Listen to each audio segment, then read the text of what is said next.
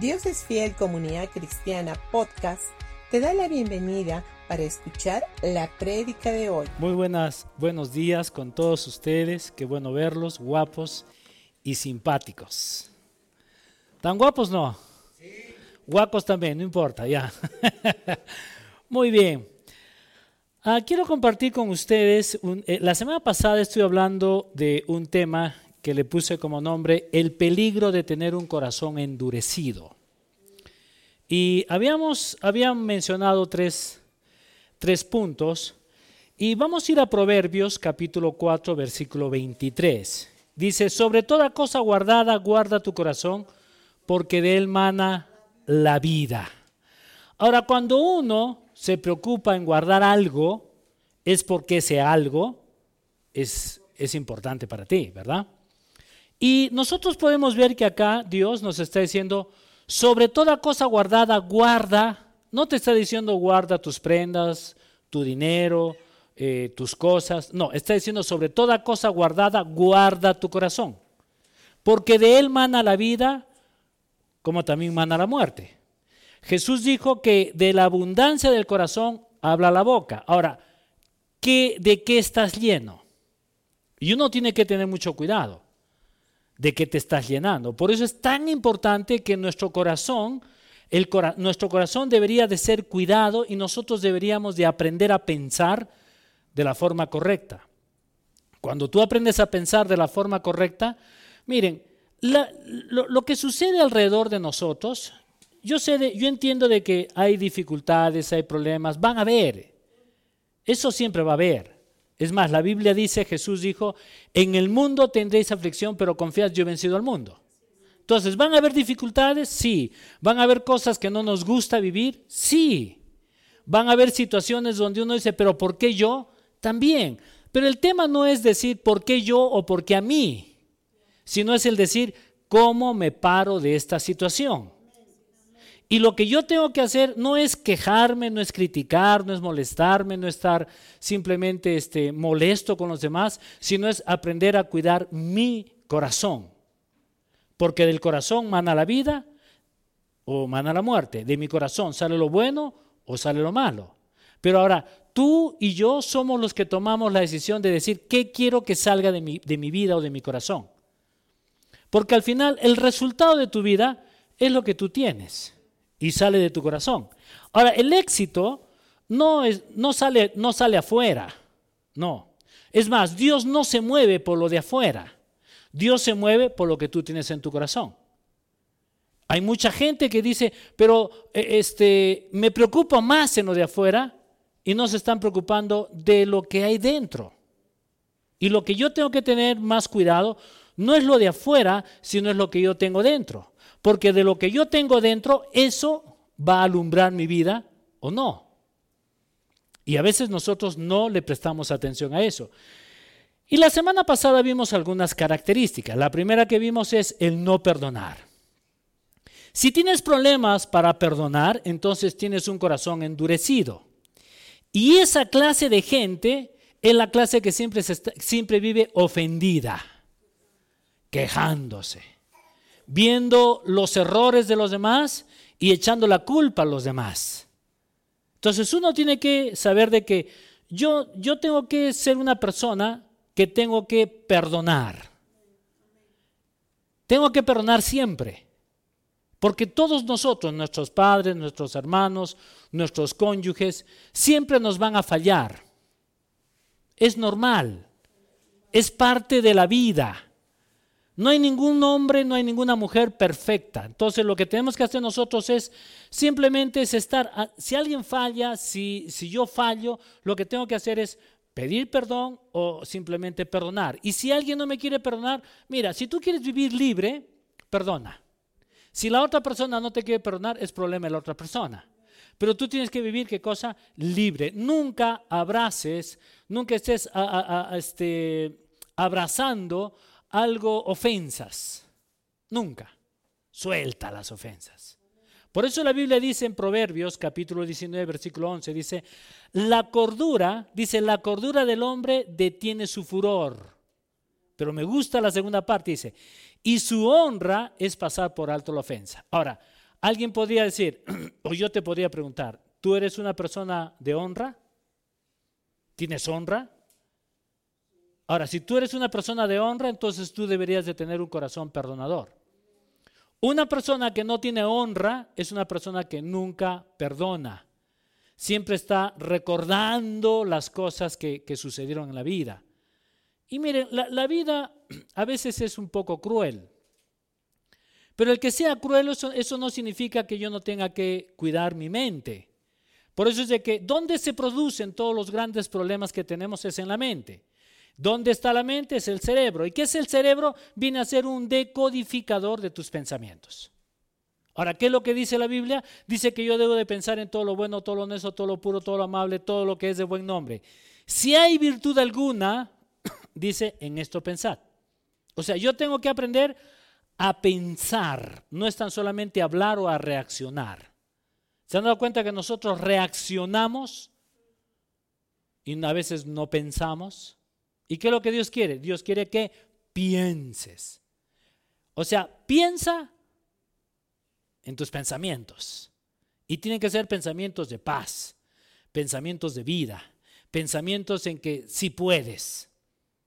Yo les dije, la gente, este, no sé, la gente común y corriente, la gente mediocre, en su vocabulario siempre va a haber no se puede. Es la gente mediocre. Pero una gente que, que, sobresale en la vida es la gente que ha sacado esa palabra no se puede de su diccionario y le ha puesto sí puedo hacer las cosas. Difícil, pero sí puedo levantarme. Es complicado, pero sí puedo hacerlo. Porque si Dios está conmigo, ¿quién contra mí? ¿Me dejo entender? El punto dos que habíamos visto es el no otorgar perdón. Es decir, si alguien viene y te ofende y esta misma persona viene y te pide perdón, ¿qué es lo que dice la gente? No te perdono. ¿No? O dice, bueno, bueno, bueno, es que no, no te puedo perdonar porque por todo lo que me has dicho, todo lo que me has dicho me has hecho doler. ¿No? ¿Cuántos han dicho eso? Oh, me has hecho doler lo que me he hecho, lo tengo muy profundo en mi corazón. Es gente que al final no quiere perdonar. O bien dicen, otros dicen, ¿no? Este, te perdono, pero no me voy a olvidar de lo que me has dicho. ¿Es verdad? ¿También lo han escuchado no? ¿Tú también lo has dicho? No, también. ¿No? Se ríen porque lo, han dicho. Pero es así. ¿Y por qué lo hacemos? Porque simplemente no estamos cuidando nuestro corazón.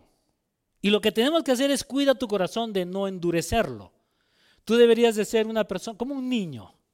¿Se han dado cuenta los niños? Los niños vienen, cualquier cosa le hacen y a los dos minutos, entre, niños se, molestan, se pegan, se fastidian, qué sé yo. Pero a los cinco minutos vuelven, a, buscarse y a jugar.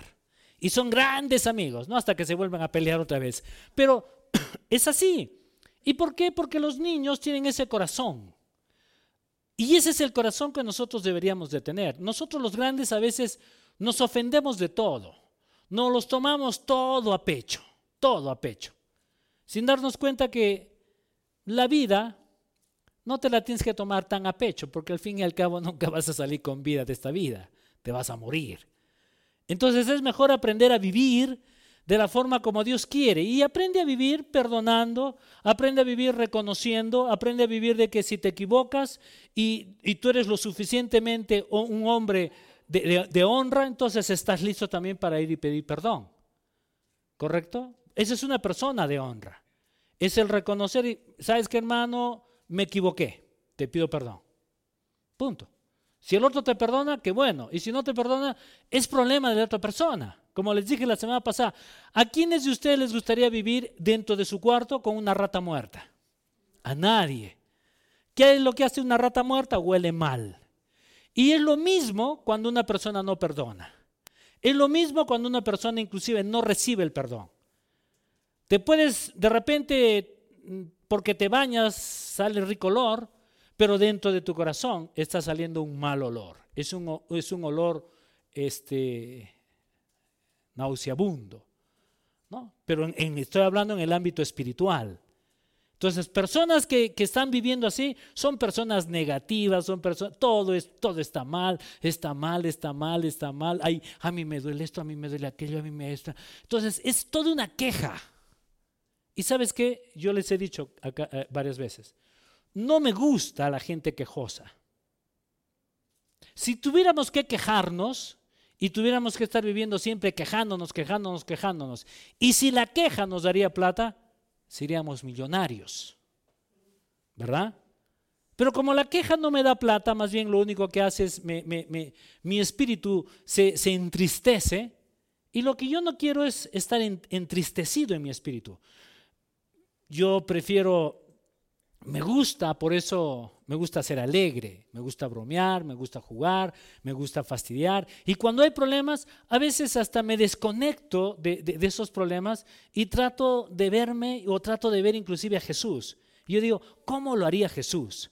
O simplemente comienzo a leer mi Biblia, pero no, no leo mi Biblia en una forma religiosona, como a veces mucha gente es religiosona. Si te das cuenta, Dios es, Dios es una religión. ¿Jesús vino a predicar religión? No, Él vino a predicar a que tú y yo tengamos una relación. Él quiere que vivamos en libertad. Por eso sé que en el punto 3 es, siempre se justifican. Eh, dan razones por el, no, por el por qué no perdonar.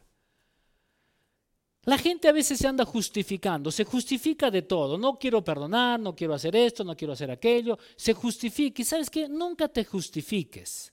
Reconoce. Por eso es de que en Mateo capítulo 18, versículo del 21 al 22, acá es cuando el apóstol Pablo, yo puedo imaginarme, cuando el apóstol Pablo obviamente lo ve a Juan, y Juan era, eh, siempre con Juan tenía dificultades, tenían cierta rencilla. Si usted, eh, Pedro con Juan. ¿No? Entonces, Pedro con Juan siempre tenían ciertos, ciertas cosas que los incomodaba. Si ustedes leen la Biblia, incluso hasta el final, eh, Pedro le dice, ¿Y, qué de este? Y Jesús le dice, ¿y a ti qué te importa si él se queda hasta el final? ¿No? ¿Se acuerdan? Entonces yo puedo ver de que ahí Pedro, como era un poco intolerante, no a la lactosa, sino intolerante a la gente, entonces viene y agarra y le dice, eh, eh, este, Jesús, Jesús, ¿cuántas veces tengo que perdonar?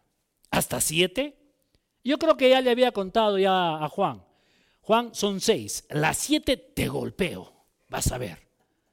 No, de repente vino Jacob y ya con Jacob tenía otro, otro problema. Porque si, si, si, leemos bien la Biblia, nos vamos, a dar, nos vamos a dar cuenta de que Pedro era un, era un tipo impulsivo, era un tipo que reaccionaba rápido.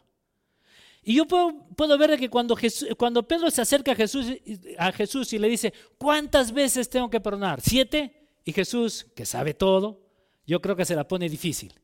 Y viene y le dice, no, no, no, Pedrito, no es tan solamente siete, sino setenta veces siete. Imagínate.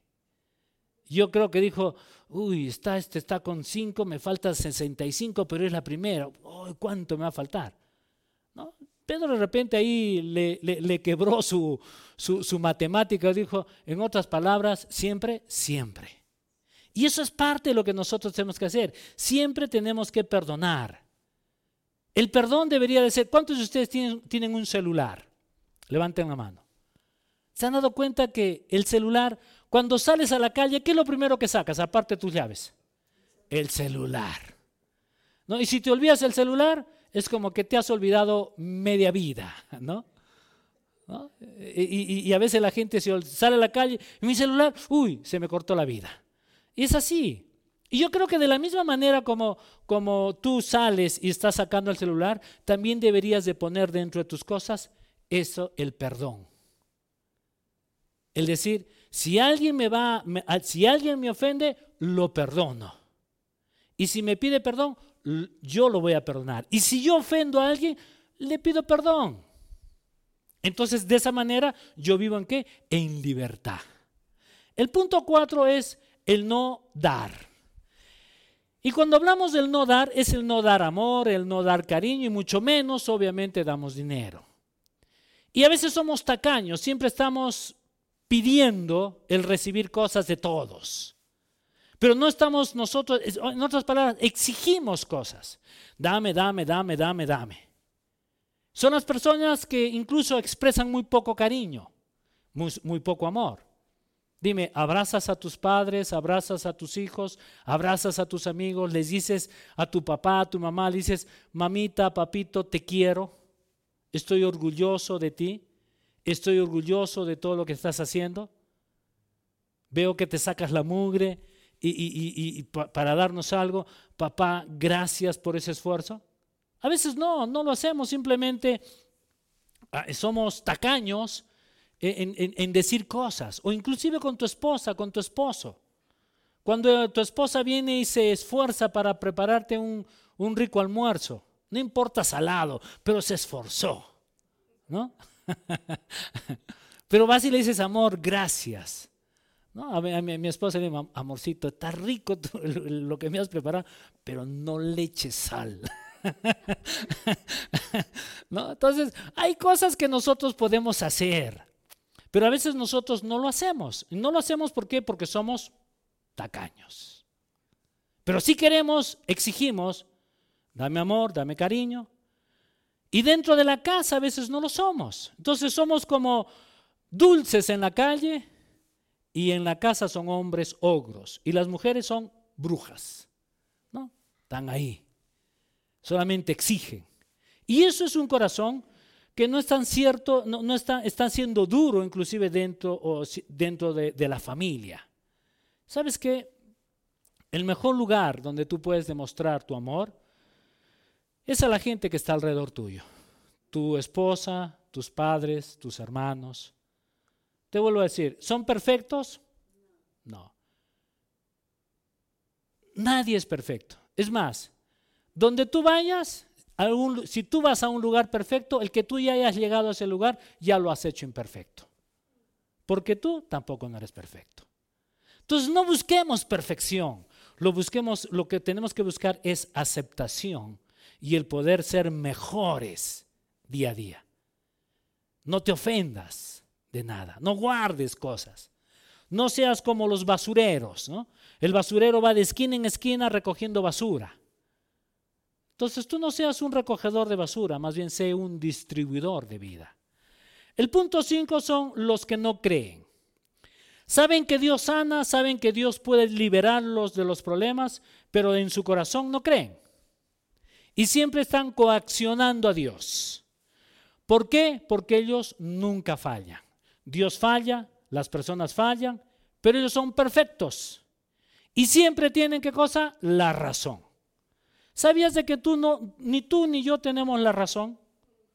¿Por qué? Porque no somos perfectos, no tenemos la razón. Yo siempre digo, una persona que quiere crecer es una persona que tiene, primero tiene que decir, no sé mucho, estoy aprendiendo.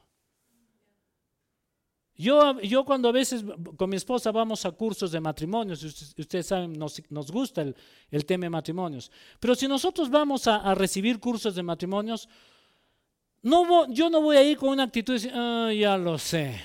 No, porque si yo voy con ese tema de decir, ya lo sé, es porque no sabes nada. Entonces, por más que yo escuche una misma prédica varias veces, te digo una cosa, siempre aprendo, siempre voy a estar aprendiendo algo más y algo más y algo más. ¿Por qué? Porque cuando tú tienes un corazón enseñable, tú vas a estar con una disposición de aprender más. Porque si te das cuenta, tú puedes saber algo y ese, esa misma lección o esa misma enseñanza, cuando la vuelves a escuchar, Dios te vuelve a revelar algo que ni siquiera lo, lo, habías pensado. Ese es Dios. Por eso es de que Dios, Dios, Dios quiere que tú sepas que Él es el que está listo para sanarte. Y no estés, no estés tan solamente buscando o el decir yo soy perfecto y los demás son imperfectos. No, no es así. Dios tiene el mejor sueldo para ti. Dios tiene el mejor trabajo para ti. Dios tiene todas las mejores cosas para ti. Y cuando Dios comienza a darte todo eso, cuando tú lo pones a, Dios en primer lugar. En vez de estar poniendo a otras personas en primer lugar, porque se han dado cuenta que a veces nosotros estamos buscando, estamos buscando a personas, él es mi amigo, él, es fulano de tal, fulano de tal, y en él ponemos nuestra esperanza. Y yo te digo una cosa, nunca pongas tu esperanza en ninguna persona. Tu esperanza siempre tiene que ser en Dios. Por eso es de que si, yo les hablo esto, yo no les estoy hablando de una religión, les estoy hablando de que ustedes tienen que aprender a eh, dependan de Dios. No, no, no estén dependiendo de, una persona. Inclusive los hijos, tú no tienes que estar dependiendo de tus padres. Aprende a depender de Dios. Y simplemente ve de que tu padre es un canal de bendición para tu vida, pero tu dependencia no, debe, no debería de estar en él, sino siempre debería estar en Dios. Porque cuando tú aprendes a depender de Dios, yo te aseguro algo, hasta Dios va a bendecir a tus padres para que tu padre te pueda bendecir a ti. Pero a veces nosotros no lo vemos así, solo exigimos, exigimos, exigimos, porque exigimos. Y tú no tienes que estar exigiendo. Tampoco tienes que estar moviéndote, no, pero para yo para que yo pueda creer, yo tengo que ser como Tomás.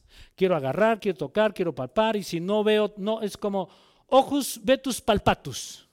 ¿No? Quiero verte, quiero tocar y quiero agarrar. Si yo no agarro eso, yo no voy a creer. No. ¿Sabías de que Dios no se mueve en base a lo que tú te mereces? Dios se mueve en base a lo que tú le crees. Muchas veces nosotros queremos o pensamos, me merezco esto, porque he hecho esto, esto, esto, esto, esto, esto, esto. Y sabes que Dios no se mueve Dios no te bendice a ti porque tú te mereces algo. Dios te bendice a ti porque tú le has creído a Él. Y el creerle es cuando yo voy conociendo más de Dios. Cuando voy teniendo más confianza de mi papá, de mi padre, qué es lo que Dios ha hecho en mi vida. Cuando yo conozco más de Dios, más confianza tengo en Él. Cuando yo no lo conozco mucho a Él, entonces tengo desconfianza. Entonces no actúo de la forma, de la forma que debería ser. Y Dios quiere, Dios quiere que tú dependas de Él siempre. Siempre. No de vez en cuando, siempre. En cada cosa que tú hagas, ¿sabías de que Dios no es mezquino? Dios es un Dios que si estás haciendo deporte, Él quiere que seas el mejor. Si tú estás, si vas a cocinar, Dios quiere que tú te salga tu comida la más rica que la que te salió el día el día de ayer. A veces nosotros pensamos de que, no, ¿qué le voy a pedir esto a Dios? Porque de repente Dios está ocupado con, no sé, con los chinos, porque hay mucho chino allá, entonces está más pendiente los chinos que, los peruanos. No, acá, acá Dios no, no está pendiente de, de los chinos o del África, no, Dios está pendiente de todos sus hijos. No hay excepción. A mí me encanta leer cuando el apóstol Pablo, el apóstol, el apóstol Juan, perdón, él decía, ¿quién eres tú? Yo soy el amado de Dios. Ahora, ¿por qué decía Juan que él era el amado? Ahora, ¿alguna vez Jesús le dijo, este es mi discípulo amado? Nunca lo dijo, nunca. Pero Juan lo decía, yo soy el amado de Jesús. Y fue tan, tanto se lo creyó que era el amado de Jesús, que tú sabes de que eh, de los doce discípulos, el que vivió más años, ¿quién fue? Juan. Lo metieron inclusive a una, a, una, a, a una olla o a una paila caliente con aceite. ¿Y qué le pasó? Nada. Dios lo sacó sin ninguna, sin nada. Ni siquiera se quemó el dedo gordo del pie, nada. ¿Y sabes por qué? Porque este apóstol, él decía, yo soy el amado de Jesús. ¿Y sabías de que tú deberías de decir, yo soy el amado de Dios? Alguien te va a decir, pero ¿qué estás hablando? No, no estoy hablando nada malo. Estoy hablando lo que yo soy. Yo soy el amado de Dios. Yo soy el engreído de mi papá. ¿Me dejo entender? Es igual, ¿no? Ustedes saben, he vendido mi casa. La semana pasada eh, no sabíamos dónde ir. Llegó un momento en que, eh, bueno, yo estaba un poco más afanado, tenso, eh, ahora qué vamos a hacer, no había nada. Y todo lo que se había presentado, obviamente, no nos gustaba, porque simplemente no nos gustaba. De los que nos gustó, los dos se cayeron. Y después de, que se caen las ventas o todo eso, Dijimos, ¿y ahora qué hacemos? Y me llama una persona y me dice, este, Vicentito, ¿no quieres ver este otro lugar? Le dije, no, no quiero ese lugar, quiero Caima o Cerro Colorado. O perdón, eh, Yanaguara o, Caima, ¿no? Entonces, este, yo le dije, no, no quiero, le dije. Pero de mira, que esto, que lo otro. Entonces, tanto me insistió que dentro de mí dije, ah, voy a ir. Pero fui no con la forma como yo quería. Pero sabes qué? El día anterior, cuando estaba en, una, situación aguada, porque todos se han dado cuenta que a veces entramos en una situación aguada, ¿no? Desesperada. Así es de que me fui a dormir y dentro de todo eso estaba, estaba orando y de pronto Dios estaba en la cocina orando y de pronto Dios me dice, ¿vas a continuar así? Y le dije, no, estoy cansado. Porque realmente está cansado. Y le dije, estoy cansado, le dije. Entonces me dijo, descansa en mí porque yo tengo el mejor lugar para ti. Y tomé la decisión de irme a dormir y dije, me voy a desconectar de eso. Y simplemente me desconecté. Y al día siguiente me, levanté y comencé a hacer mis, mis confesiones y de pronto suena el teléfono o el celular. Y me dice, tenemos una cita a las 10, pero antes de eso podemos ir al otro lado. Mm, dije, mira, no, ya, vamos a ir.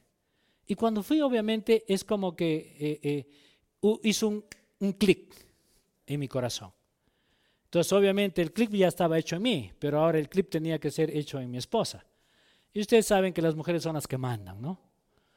¿Sí o no? Manda. ¿Qué podemos hacer? pero nosotros somos muy sumisos. Entonces, este, la llamé a mi esposa y le dije, vamos a ver un departamento, ¿no? Entonces le dije, a mí me gusta, pero quiero que tú lo veas. Ella fue a verlo, subió, le dije, ¿te gusta? Sí. Le he tenido que preguntar diez veces, diez veces si le gusta para yo estar seguro que le gusta. ¿no? Entonces, sin no tener ningún problema. Entonces, cuando ella me dijo, sí, uno, dos, ¿te gusta? Sí, hasta el 10 dijo, sí, entonces dije, me quedé tranquilo. Entonces dije, lo compramos. Bueno, entonces ya hay paz y hemos hecho todo eso. Pero lo que voy es esto, es de que cuando nosotros aprendemos a descansar en el Señor, Dios es un Dios que Él va a hacer milagros en tu vida. Cuando tú te desesperas, Dios dice, yo no puedo hacer nada porque tú estás tomando control de eso. Y si tú tomas control de tu problema, ¿para qué me meto yo? Pero cuando tú tienes un problema y tú descansas en el Señor, Dios lo toma como suyo y Él comienza a arreglar las cosas. Por eso es de que en el punto 6 dice, siempre andan vagando. Y miren qué es lo que dice en Hebreos capítulo 3, versículo del 7 al 11, y con esto acabo. Dice, por eso el Espíritu Santo dice, cuando oigan hoy su voz, no, no endurezcan el corazón como como lo hicieron los israelitas cuando se rebelaron aquel día que se pusieron a prueba en el, que, se pusieron a prueba en el desierto. Allí sus antepasados me tentaron y pusieron a prueba mi paciencia a pesar de haber visto los milagros durante 40 años. Por eso, tuve, por eso estuve enojado con ellos y dije, su corazón siempre se aleja de mí. En otra traducción dice, siempre andan vagando en su corazón rehusando hacer lo que les digo. Así que en mi enojo juré, ellos nunca entrarán en mi lugar de descanso. Uy. ¿Y sabías de que el pueblo de Israel no entró a la tierra prometida porque ellos no descansaron en el Señor? Dios durante los 40 años les dio agua, sí, les dio maná, sí, les dio codornices, sí. Todo lo que se les antojaba, Dios les daba, sí. O sea, era un Dios tan amoroso que si alguien, alguien venía y decía, Señor, quiero ir de, me quiero ir a Saga a hacer unas, compritas, yo creo que Dios le ponía ahí en el desierto cualquier cosa y decía, corre, vete a hacer tu, tu shopping ahí. Y yo creo que para Dios no había nada difícil. Pero este, esta gente era una gente tan terca, era una gente que tenía un corazón tan duro, que en vez de estar viendo lo que Dios había hecho, ellos siempre ponían en duda y siempre criticaban a Dios. Por eso es de que Dios dijo, en mi enojo juré, ellos nunca entrarán en el lugar de mi descanso. Y dígame, cuando tú aprendes a descansar en el Señor y dejas de estar quejándote y dejas de estar echando la culpa, Dios comienza a hacer milagros en tu vida. Lo que no has podido recibir antes, tú sabías de que Dios lo puede hacer en un instante. Simplemente él, mueve sus dedos y las cosas comienzan a hacer. Ese es nuestro Padre Celestial. Aprende a descansar en el Señor y deja de estar vagando. Las personas a veces van vagando de acá para allá. Se cansan de una cosa, siempre están descontentos de todo. Van a una iglesia, no me gusta. Van a otra, no me gusta. Van a otro, no me gusta. No les gusta nada. Pero siempre son listos para quejarse y criticar. Y exactamente, y desagradecidos. Entonces, tú tienes que aprender a ser agradecido en lo bueno, en lo malo, en las cosas. Sea agradecido. Levántate, papá, gracias, porque este es un día maravilloso. Es un día que nunca antes lo, he vivido, pero lo voy a vivir con mucha intensidad. ¿Alguna vez te has puesto a pensar? ¿Cuántos de ustedes han vivido este, este domingo? Hoy día estamos 25. ¿Alguno de ustedes ha vivido un domingo 25 de septiembre del año 2022? No. Es la primera vez que estás viviendo este día. Ahora la pregunta es, ¿estás gozándote de este día o estás criticando de este día? ¿O te has levantado con el pie izquierdo simplemente fastidiado? Deja de fastidiarte y simplemente aprende a gozarte. Cuando tú aprendas a gozar de la vida, mira, la vida te sonríe. Cuando tú eres una persona pesimista, yo te aseguro que ni el perro quiere estar a lo tuyo. Nadie quiere estar a lo tuyo. ¿Y sabes por qué? Porque eres tan pesimista que hasta el perro dice, no, mejor me voy porque toda su vibra mala me, va, me la va a pasar. Entonces, ¿sabes qué? Vivamos agradecidos, gozando y si algo no sale bien, ríete. Por eso la Biblia dice, gózate en el Señor. Deleítate en el Señor. Si ustedes leen los salmos, se van a dar cuenta, ahí Dios dice, ríete, pero estoy pasando una angustia, estoy teniendo esta enfermedad. Dios dice, ríete. ¿Por qué Dios menciona la risa? Porque Dios dice, si quieres ver si quieres que yo obre en tu vida, lo primero que tú tienes que hacer es aprende a reírte y ríete conmigo. Ríete de cada situación y mírame a mí que yo soy tu fuente. Amén. Vamos a cerrar nuestros ojos. Vamos a orar. Amado Padre, gracias te damos Dios por este maravilloso tiempo. Gracias te doy Padre porque como personas fallamos, nos equivocamos, no somos perfectos, nunca los vamos a hacer. Pero tú eres un Dios tan amoroso que está siempre listo para seguir obrando en mi vida. Y en esta mañana, Dios, quiero entregarte mi vida, Señor, una vez más. Quiero depender solamente de ti. Y te doy gracias, Dios, porque sé, Dios, de que Van a haber momentos en que me voy a desanimar, pero no voy a vivir desanimado. Cuando venga el desánimo lo voy a sacar a un lado y voy a levantarme, voy a decir, voy a vivir animado. Este es un día maravilloso y va a tener que ser cambiado. Te doy gracias, Padre,